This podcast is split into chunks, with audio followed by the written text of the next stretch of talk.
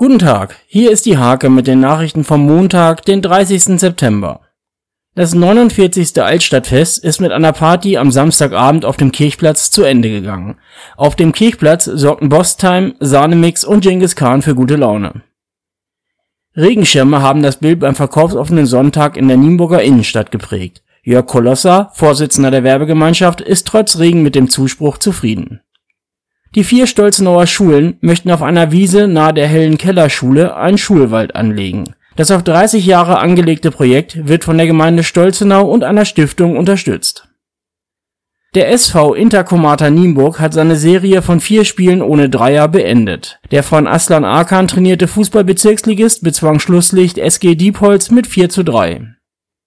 Die Zweitvertretung der HSG Nienburg stürzte ans Tabellenende der Handball-Verbandsliga. Das Team um den starken Keeper Lukas Rosinski unterlag bei der HG Roßdorf-Krone mit 23:24. Diese und viele weitere Themen lest ihr in der Hake oder auf www.diehake.de